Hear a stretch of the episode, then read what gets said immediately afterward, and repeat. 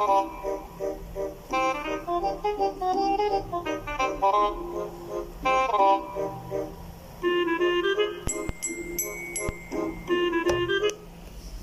hola, hola chicos, muy buenos días, ¿cómo están todos en este bonito martes?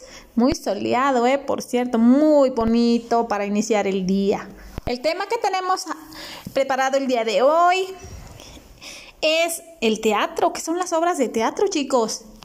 ¿Alguien se acuerda? Pues lo hemos estado viendo, lo hemos estado viendo durante todos estos años que hemos ido a clases. Hoy no estamos en clases, pero me da mucho gusto saludarlos desde acá.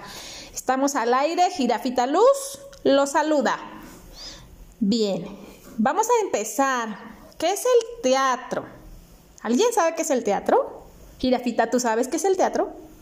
Sí, el Teatro de Gollado de Guadalajara Oh, no, ¿qué es el teatro? Las obras de teatro son como contar un cuento, sí, jirafita, porque en los cuentos y en el teatro hay personajes. ¿Y luego qué pasa?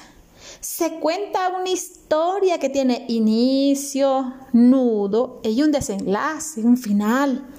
Entonces, ¿cuál es la diferencia, maestra Luz? Mira, jirafita, la diferencia es que en el teatro hay actores que interpretan a los personajes siguiendo un guion de teatro. El autor divide las obras en actos y escenas. No se te olvide, esto es muy importante. Están divididos en actos y escenas, Girafita. Ah, muy bien. También hace una descripción del escenario, por supuesto, y les indica a los actores qué deben decir y cómo deben actuar. Todo lo que deben Decir está en los diálogos y en los diálogos se introducen con el nombre del personaje. ¿Y cómo, e, ¿Y cómo saben de qué forma van a actuar? Ah, pues mira, Girafita, el autor describe entre paréntesis las acotaciones. Son las indicaciones que lleva el actor para saber cómo moverse, gritar, correr, sorprenderse, brincar. Esas son las acotaciones, Girafita. Ahora sí voy entendiendo esto del teatro.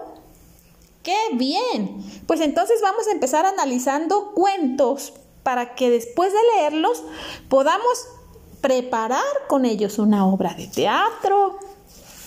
Muy bien, me da mucho gusto que estén aquí escuchando todos. Es un gusto enorme.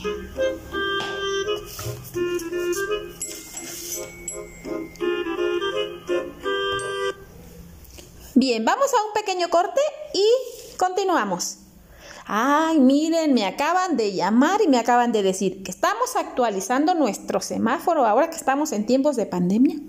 Sí, en el aula también hay semáforos, verde, rojo y naranja. Miren, aquellos que están en rojo son los que nunca nos han enviado trabajos, me cuentan aquí.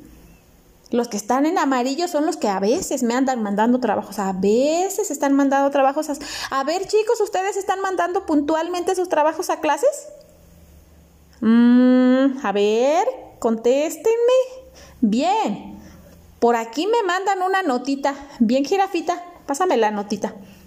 Ah, me dice que tengo que darle un saludo muy grande y una felicitación a la niña Irleí, a la niña Kimberly, al niño Ever y a Miriam, que han sido los niños que ahora se encuentran en semáforo verde, que significa que han enviado todas sus actividades de manera correcta.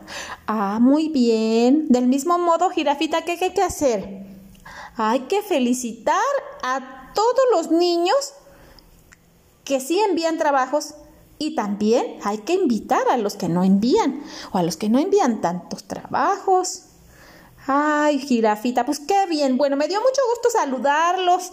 Espero que hayamos aprendido algo con esto de las obras de teatro.